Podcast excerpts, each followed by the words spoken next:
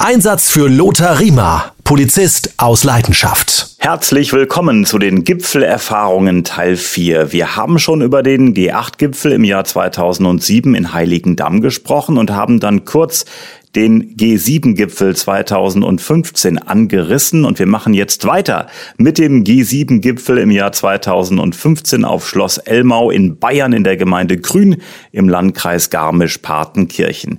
Dieses Jahr im Jahr 2022 findet übrigens wieder der G7-Gipfel auf Schloss statt. Ende Juni ist es soweit. Jetzt machen wir aber wieder eine Zeitreise ins Jahr 2015. Lothar Riemer, hallo. Servus Philipp und Servus Servus alle, die zuhören. Ich habe mir gerade mal die Teilnehmerliste angeguckt, wer alles für welches Land dabei äh, war. Für Deutschland, klar, Angela Merkel, Frankreich, François Hollande, äh, Italien, den Namen hatte ich fast schon wieder vergessen, Matteo Renzi, wer ihn mhm. noch kennt.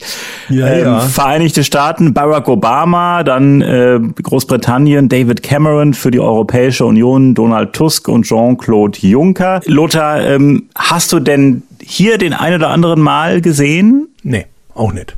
Krass, obwohl du ganz nah dran warst. Ja, so ist es. Kurz vorm Scheißhaus zusammengebrochen. das Lagezentrum so, war ja praktisch neben dem Schloss, oder? Ja, aber, aber so ist es. Also, ja, aber da glaubst denn du, dass der, äh, der Barack Obama äh, zum Schutzmann Riemer in den Container kommt und sagt Servus? Nee. der trinkt mit der Angie auf Eisbier äh, im Biergarten das ist nicht Aufgabe der Polizei. Die Polizei ist am besten, wenn man sie nicht registriert. Das ist die beste Arbeit. Also wir, wir waren da auch, das muss man auch sagen, im Anzug. First-Class-Anzug in dem Container gesessen während der heißen Phase, weil es kann natürlich schon mal sein, dass einer von den Sherpas vielleicht kommt und sagt, was ist da so und so und das bräuchten wir oder wie auch immer. Aber du siehst die nicht und das, das erwarten wir auch nicht und ich erwarte auch nicht, dass die Angie nach dem Einsatz kommt und geht vielleicht zu uns in den Container und, und sagt, shake hands und war die Angie sowieso nie. Die war ja nicht ein Gefühlsmensch, ne? Das muss man ja auch sagen. Der Innenminister Hermann zum Beispiel, der war natürlich oft da und der hat sich um die Einsatzkräfte schon auch gekümmert. Das ist ein äh, super toller Innenminister, das muss man klar sagen, seit vielen Jahren. Aber nochmal, das ist nicht unsere Aufgabe und das erwarten wir auch nicht. Aber äh, diesen Satz, den du eben gesagt hast, äh, nach dem Motto, äh, die Polizei ist super, wenn sie sich im Hintergrund hält, wenn die bei solchen Veranstaltungen gar nicht groß zu sehen ist, beispielsweise im Fernsehen. Ich kann mich noch erinnern, Du hast den Biergarten angesprochen. Äh, da saß äh, Barack Obama zusammen mit Angela Merkel im Biergarten und die haben sich da wirklich so, ein, äh, so eine Maß Bier reingepfiffen. Barack Obama hat eine Rede gehalten, Angela Merkel hat auch was gesagt. Es gab Musik, es war eine launige Atmosphäre. Du hast keine Polizei gesehen. Das sah ja wirklich alles mega lässig und easy aus, aber ich glaube, das war sicherheitstechnisch eine Riesennummer. Natürlich. Das ist ja auch äh, Wochen vorher schon vorbereitet worden. Die äh, vom Secret Service sich natürlich das alles vorher schon mal angeschaut haben und gefährliche, aus ihrer Sicht, gefährliche Objekte schon mal ausgeschalten haben und dann sind vielleicht auch die Bierbänke anders gestellt worden und, und was weiß ich was. Die äh, es sind ja auch alle Gulis abgedeckt beziehungsweise versiegelt worden, damit ja da nichts passiert äh, und plötzlich aus dem Untergrund irgendein Froschmann kommt und äh, vielleicht dem Barack Obama das Weißbier wegnimmt ne? und solche Geschichten. Also Es wäre ja eine Tragödie. Übrigens, er hat Weißbier getrunken, soweit ich äh, das in Erinnerung habe. Zumindest hat er es probiert. Ähm, sicherlich alkoholfrei. Die Politiker sind in der Regel, die trinken zwar Bier, aber, also wenn sie Bier trinken, aber dann alkoholfreies Bier. Boris Jelzin der, der hat schon richtig geleuchtet. Also der, ähm, der konnte ja mal aus dem Flieger gar nicht aussteigen. Ne? Der, der, der Flieger war auf dem Rollfeld gestanden, weil er so besoffen war. Dann haben sie zwei Stunden warten müssen, bis er einigermaßen nüchtern war. Und dann ist er da äh, halt die Treppe runtergewankt. Also das nochmal auf den Barack Obama. Das ist natürlich alles durchgestylt bis äh, ins Letzte. Auch äh, ich kann mich noch erinnern, die Rede, die er gehalten hat, äh, nach dem Motto, er würde gerne noch äh, ähm, aufs Oktoberfest, aber er hat seine Lederhosen vergessen. Also total launig, total lustig, so eine entspannte Atmosphäre. Aber es ist ja oft so, dass Sachen, die wir beispielsweise auch im Fernsehen sehen, die so locker lässig aussehen, dass da viel im Vorfeld äh, inszeniert wurde und geplant wurde, damit es so leicht und locker wirkt. Genau. Und damit die sich wohlfühlen, das darf man nicht vergessen, das ist ein Wohlfühlfaktor. Und wenn du heute etwas erreichen willst, in politischer Hinsicht, und das ist ja ein politisches Treffen. Bei Wirtschaftsleuten ist es mit Sicherheit genauso wie im privaten Bereich. Wenn du heute etwas erreichen willst, dann musst du eine äh, gute Atmosphäre schaffen. Ne? Und da falle ich nicht mit der Tür ins Haus und sage, naja, da mietet ihr euch jetzt irgendwo in ein Hotel ein und dann treffen wir uns da unten in der Lobby oder so, sondern da muss, das Ambiente muss schon passen, auch. Jetzt hatten wir halt das super Glück, dass das Wetter auch noch wirklich traumhaft war. Und vielleicht kannst du dich an dieses Bild erinnern, wo Barack Obama auf der Holzbank sitzt und hat die Hände so auf die Lehne gelegt, tiefenentspannt, die Ärmel vom Hemd hochgekrempelt äh, und die Angie davor gestanden so mit den Händen auseinander, hat irgendwas erklärt, also ganz lässig, locker, ne? Ja, total entspannt. Und ich denke, das ist wichtig auch, wenn du heute weltpolitische Entscheidungen triffst. Und das treffen diese Leute. Das muss man ganz klar sehen.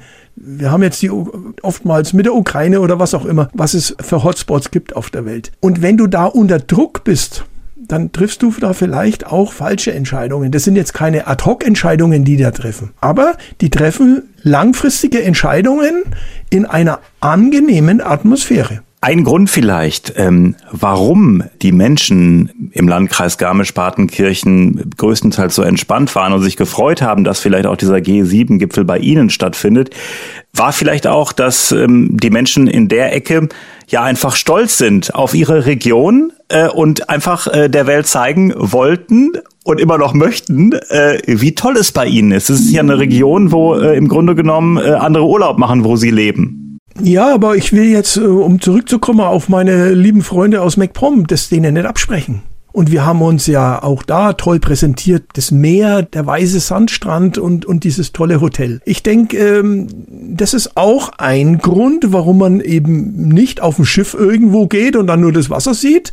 Das ist halt eben auch ein Grund, dass man sich als Land präsentiert. Und ähm, die Angie hat es halt äh, damals aus ihrer Historie heraus vielleicht auch und, und vielleicht auch um dem brachliegenden Tourismus dort auf die Beine vielleicht noch mal ein bisschen zu helfen oder zu pushen, das da oben gemacht und dann als Kontrastpunkt da unten.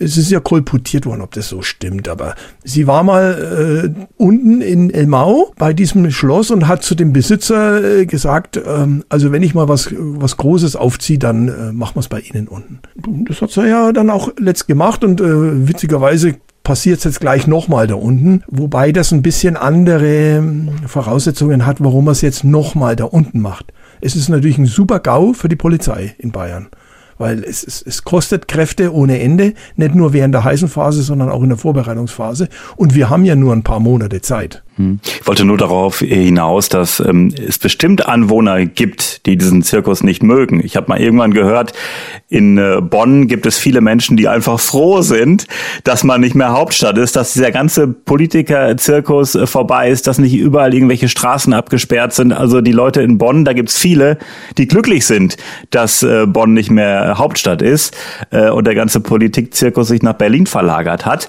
Ähm, aber ähm, beispielsweise Landkreis Garmisch-Partenkirchen Kirchen, dass es da doch ähm, viele, viele gibt, die sagen, Mensch, das ist toll, dass die Welt auf unsere schöne Region schaut. Es wird in Heiligendamm auch so gewesen sein, aber das ist doch auch eine positive Geschichte, dass man sich präsentiert, dass die Leute stolz sind auf ihre Region, ob Norden oder Süden. Natürlich, ganz klar. Also das war auch kein großer Widerstand aus der Bevölkerung gegen diese große Veranstaltung. War es nicht. Ich weiß nicht, wie es oben in Mecklenburg war, aber äh, bei uns in Bayern war es jetzt hier nicht, sondern die waren stolz drauf und äh, ich muss auch sagen, die bayerische Polizei war stolz, dass wir damit beauftragt worden sind, äh, so eine Aktion durchzuführen. Das ist ja äh, nicht nur kräftezehrend, sondern eben auch verantwortungsvoll. Wenn das in die Hose geht, da wirst du gekreuzigt. Also von daher war das auf allen Seiten oder von allen Seiten her erwünscht. Jetzt gab's die vom Bund Naturschutz und Umweltschutz oder wie die halt Bund? BUND, ne? ne? Ja, BUND, äh, die dann natürlich gesagt haben, ja, aber der Nachtfalter da in, in diesem äh, Flora-Fauna-Habitat und, und die Pflanzen und so weiter, hat ja alles seine Berechtigung. Deswegen haben wir ja auch da Rücksicht drauf genommen. Wir haben ja diese Absperrwege die, also der Weg, wo abgesperrt worden ist, nur mal damit man die Dimensionen sieht. Wir wollten da Lampen aufstellen, damit die Kollegen nachts da nicht im Dunkeln durch die Gegend hapsen. Ne? Ja, dann haben die Naturschützer gesagt, ihr könnt nicht einfach solche Halogenlampen aufstellen. Da fliegen die Mücken rein und die Falter und verbrennen. Und wenn da hunderte solcher Lampen aufgestellt sind, dann gehen uns ja tausende von diesen Faltern kaputt. Also hat man andere Lampen angeschafft, die natürlich viel teurer waren, aber die entwickeln keine Hitze und da fliegen auch keine Falter rein. Also so hat man versucht, in vielen Bereichen halt einen Kompromiss zu schließen zwischen Natur und sicherheitsrelevanten Dingen, um da einen Kompromiss zu finden. Wir äh, haben in diesem Podcast ja schon angesprochen, dass ähm, die USA in Sachen Sicherheit schon das große Besteck auffahren, wenn der Präsident irgendwo eintrudelt. Ähm, das heißt, äh, Schloss Elmau äh, 2015, da war auch das volle Brett vor Ort. Natürlich, sage ich dir, 250 äh, von den Nasenbären da äh, sind dann eingeflogen, haben dann ihre ganzen Panzerfahrzeuge auch mitgebracht, weil es muss es ja auch immer einen Plan B geben. Also wenn das Wetter zum Beispiel so schlecht ist, dass man äh, den Barack Obama vom Flughafen nicht mit dem Hubschrauber nach Elmau bringen kann, also vom Münchner Flughafen aus, dann muss der ja mit dem Auto fahren. Und dann brauchst du entsprechend die gepanzerten Fahrzeuge. Und glaubt man nicht, dass ein amerikanischer Präsident sich einen gepanzerten Mercedes setzt. Das gibt's nicht. Also der lässt seine gepanzerten Fahrzeuge rüberfliegen und dann setzt er sich da rein und dann äh, fährt man da. Jetzt äh, wirkt ja ähm, äh, Barack Obama immer wie so ein Showmensch halt. Ne? Also ist der so sympathisch, wie der so im Fernsehen rüberkommt? Hast du da irgendwas gehört? Oder kann ja auch sein, dass das eine kleine Diva ist. Äh, hast du von den Teilnehmern da auf Schloss Elmau irgendwas mitbekommen? Hat man da ein bisschen getuschelt innerhalb der Polizei? Nix, gar nichts. Nochmal, du kommst an diese Leute in der Regel auch nicht ran. Und die, die dran sind, die Personenschützer, die sagen nichts. Und das ist auch richtig so. Das dürfen doch keine Plaudertaschen sein. Ähm, unabhängig davon, dass es Profis sind, ähm, die ihr Leben opfern, notfalls für diesen Politiker, Politikerin, sind die auch verschwiegen. Denn es gibt schon Dinge, die die Politiker in ihrer Freizeit machen, die jetzt niemanden was angehen. Und ich will es gerade mal sagen, äh, es ist ja oft so, wenn so Gipfeltreffen sind oder irgendwelche Seminare, äh, habe ich mal den tollen Spruch, äh, also die wirklich wichtigen Gespräche finden am Buffet statt und nicht im offiziellen Teil. Ja, die sogenannten Kamingespräche nennt man die. Die haben auch, äh, da gibt's offizielle Teile auch. Also wenn sich zum Beispiel die Innenminister immer treffen, ich war ja in Berlin auch und dann haben wir ja, gibt's ja Innenministerkonferenzen auch immer oder die Konferenz Allgemeine Sicherheit und was es da auch immer so gibt, da gibt es immer auch einen Punkt Kamingespräch abends. Beim Bier, beim Wein, beim Espresso, was auch immer in dieser relaxten Atmosphäre wird dann nochmal über Dinge gesprochen, sicher, die so in der offiziellen Tagesordnung nicht sind. So, und jetzt nochmal, das sind ja auch Privatmenschen. Das heißt also, wenn ich jetzt als Politiker gerne abends noch mich amüsieren würde, ich sag's mal vorsichtig, ne? Mhm. Dann geht es doch niemandem was an, wenn der heute was weiß ich, in die Bar da geht oder vielleicht geht er sogar ein Bordell oder was auch immer. Das, das geht uns doch nichts an. Der Otto Normalverbraucher, wenn er ins Bordell geht oder wenn er in die Kneipe geht oder wenn er äh, zum Sporteln geht, das geht doch auch niemandem letztendlich was an. Gut, wir posten mittlerweile alles auf Instagram oder auf Facebook. Das ist ja wieder was anderes. Aber das muss ich doch auch respektieren. Und deswegen nochmal, Personenschützer haben die Klappe zu halten und das halten die auch. Wenn da was durchsickert, sind die von heute auf morgen weg. Aus. Lothar, was für Absprachen mussten denn da getroffen werden? Äh, wie muss ich mir das, hast du da ein, zwei Beispiele, wie das war? Du als Verbindungsbeamter beim G7-Gipfel 2015? Ja, Du meinst jetzt äh, die Aufgaben des Verbindungsbeamten mal an so Beispielen? Genau, also stell dir mal vor, du stehst dann da rum und auf einmal kommt einer und will was von dir. Was kann das beispielsweise gewesen sein und wie hast du da reagiert? Also wir haben ja die verschiedensten Einsatzkräfte da gehabt. Äh, Bundespolizei, Landespolizei, Bundeskriminalamt, dann kam ja noch äh, die GSG 9 dazu, dann kam teilweise die Bundeswehr noch mit der KSK eventuell. Also alles so Dinge. Ich mag's mal an einem Beispiel fest. Wir hatten Einsatzkräfte, die mussten jetzt durch diese Schutzbereichszone durchgelotst werden, von A nach B. Also die Zone 2, deine. Genau, unsere Sicherheitszone. Also es gab einen Schutzbereich 3, Schutzbereich 2 und Schutzbereich 1. Schutzbereich 1 war ich zwar gesessen, aber vorbereitet hatte ich Schutzbereich 2, mhm. wollen wir nicht verkomplizieren. Also eins ist äh, der innere Zirkel. Der innerste Zirkel, der innerste Zirkel. Mhm. Da kommt so gut wie keiner rein, außer jetzt wir. Wir hatten einen speziellen Ausweis, sind vorher überprüft worden, auch nochmal alles solche Dinge. Jetzt nur mal, um äh, das nochmal zu verdeutlichen. Einsatzkräfte mussten von A nach B. Da das aber nicht geht, dass ich über die Berge außen rumfahren kann, muss ich durch diesen Schutzbereich durch. Jetzt haben wir das immer organisiert, dass einer von unseren Leuten dann diese Kolonne begleitet hat obwohl es ja alles Polizisten waren. Trotzdem, weil die nicht alles sicherheitsüberprüft waren, mussten die durchgelotst werden. Oder ich sage jetzt mal Secret Service wollte mit seinen Fahrzeugen zum Tanken fahren. Jetzt haben die keine Nummernschilder drauf. Die Fahrzeuge sind auch nicht zugelassen. Was nun? Jetzt fahren die aus dem Schutzbereich raus. Da müssen die ja in irgendeiner Form begleitet werden. Man muss auch schauen, wie läuft es mit der Versicherung und alles solche Geschichten. Der Abteilungsleiter wollte gerne den Einsatzleiter sprechen äh, vom BKA. Dann ruft er mich an und sagt, Herr Riemer, wann kann ich denn den Einsatzleiter vom BKA da sprechen? Ja, Mai, dann versucht man dann, äh, nicht versucht, sondern da macht man halt einen Termin aus und sagt, pass mal auf, wann geht's bei dir, wann, wann geht's bei Ihnen und das sind alles so Dinge, Mai, wir brauchen dringendst äh, Verpflegung, der kommt nicht rein. Ja, der hat jetzt keinen äh, Sonderausweis. Wieso hat er keinen Sonderausweis? Ja, weil der, der den Sonderausweis hat, der ist krank, der liegt mit Grippe im Bett und der Ersatzfahrer hat den Ausweis nicht. Also angerufen, ey, Schutzmann Riemer, der muss aber jetzt rein, der Verpflegungswagen oder der, der einmal musste einer rein, der, der musste die Gülle abtransportieren. Ne?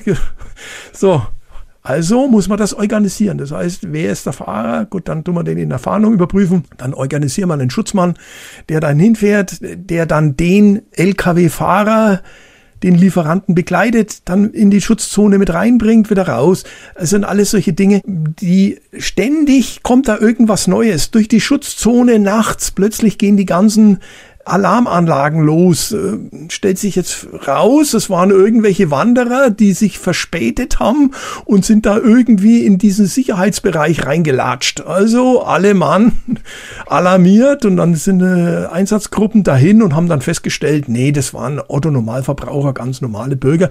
Die waren da zum Wandern, haben sich ausgewiesen und äh, sind halt da ein bisschen zu nahe gekommen. Ich habe mir gerade mal ein Foto angeguckt von diesem Schloss Elmau. Es ist ja ein Fünf-Sterne-Hotel. Ähm, du das Schloss äh, mal von innen gesehen, vor oder nach dem Gipfel? Hast du da mal reingeguckt, wie das aussieht? Nee.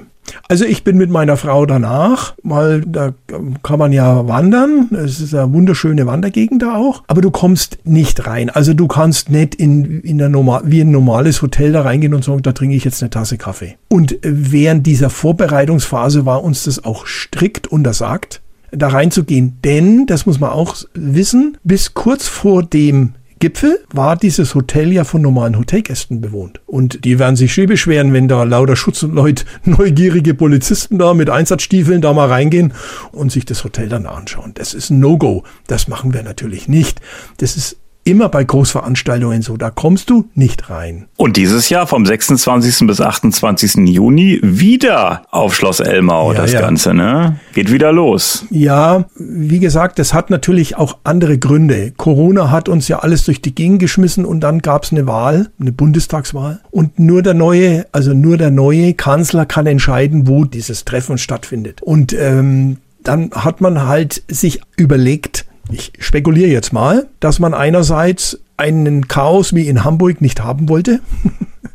Die Münchner haben das eher im Griff. Das ist einfach so, muss man so sagen, weil die politischen Voraussetzungen in Bayern anders sind. Und außerdem hat man gesagt, wenn die Vorbereitung jetzt statt zwei Jahre nur noch ein halbes Jahr ist, dann nehmen wir doch diesen Einsatz, den wir schon mal gemacht haben und haben den quasi als Blaupause und legen quasi die Blaupause nur drüber und dann braucht man nicht so viel Aufwand. Das heißt, man hat schon Erfahrungen gesammelt, genau mit dieser Lokalität und mit den Sicherheitszonen und holt die Pläne aus der Schublade und guckt sich an, was lief gut, äh, machen wir es genauso, was machen wir anders. Das heißt, viele äh, Punkte der Vorbereitung, wenn man jetzt ein ganz neues Objekt nimmt, äh, viele Punkte fallen einfach weg. Genau, ähm, ich sage es jetzt mal im Neudeutsch, Fact-Finding die sogenannte Fact-Finding Mission, also diese Vorbereitungsmaßnahmen, um die Fakten zu ermitteln, die relevanten Fakten, die fällt natürlich weg. Ganz klar. Und ich glaube, es ist, ich sag mal so touristisch äh, für die Region. Man kann natürlich schon sagen, es sind ganz schöne Einschränkungen für die äh, Bürgerinnen und Bürger, die da im Landkreis drumherum wohnen oder auch in Grünen selbst. Aber äh, touristisch ist das doch einfach, äh, glaube ich, auch ein Gewinn für die Region, weil die ganze Welt schaut in dieses kleine Dorf. Genau. Aber äh, auch da will ich da mal widersprechen. Die Belastungen der Bürger sind quasi gleich null. Das muss man Echt? auch sagen. Ja? Ja. Ach, dieses Schloss liegt ja da hinten am Art der Welt. Ne? Okay, so. ja, ich kenne mich da nicht aus in der Ecke. Du bist da der Experte. Das, das geht ja Kilometer ja. erstmal dahinter in so einen Schlauch rein in dieses Valley. Und äh, das heißt also, es finden da Vorkontrollen statt, aber der, die Otto-Normalverbraucher, die Bürger in diesen Dörfern oder in Garmisch die können doch ganz normal äh, ihren Geschäften nachgehen, denen ihr Leben wird so gut wie gar nicht eingeschränkt. Und in diesen drei Tagen in dieser heißen Phase auch nur in bestimmten Bereichen. Also die waren, muss ich sagen, die waren tiefenentspannt. Und ich war ja privat untergebracht. Äh, meine Vermieterin und ich war wirklich, also ganz nah dran, einer der letzten Häuser, kurz vor Elmau, in so einer kleinen ähm, ja, Pension oder wie man das nennen will. Es war ein altes Bauernhaus und das hat die Dame da umgebaut und hat halt das vermietet und während der Phase natürlich an uns. Die war relativ entspannt, die hat das locker gesehen. Ja, hier rührt sich was. Also 2015 waren es zwei Tage, jetzt in diesem Jahr 2022 sind es drei Tage. Und ähm, diesmal, du hast es gesagt, die Vorbereitungszeit ist äh, ja immens äh, geringer. Ist sicherlich wesentlich geringer, weil eben bestimmte Dinge eben schon bekannt sind und wie man es äh, gemacht hat mit der Absperrung und dem ganzen Zeug. Wobei ich ja jetzt nicht mehr so mit drin bin. Und deswegen ist es sicherlich eine Frage ähm, der Effektivität. Wenn ich heute einen Ort nehme, wo ich schon mal war, dann fallen bestimmte Dinge schon von vornherein weg. Und Du greifst auf einen bestehenden Personalkörper zurück. Und das sind ja viele noch Polizisten, die beim letzten Mal dabei waren. Und die schöpfst du wieder ab. Das wird mit Sicherheit so kommen. Und dann hast du Leute, die diesen Einsatz schon mal gemacht haben. Und äh, die Fehler, die gemacht worden sind, muss man nicht nochmal machen. Und, und aus den anderen Sachen, die gut gelaufen sind, die weiß ich ja auch. Und also von daher denke ich mal, ist es eine Win-Win-Situation. Dankeschön, Lothar Riemer. Wir sprechen weiter in zwei Wochen. Wünsche, Fragen, Anregungen schicken Sie ganz einfach an lothar.polizistausleidenschaft.de, also ganz einfach lothar.polizistausleidenschaft.de.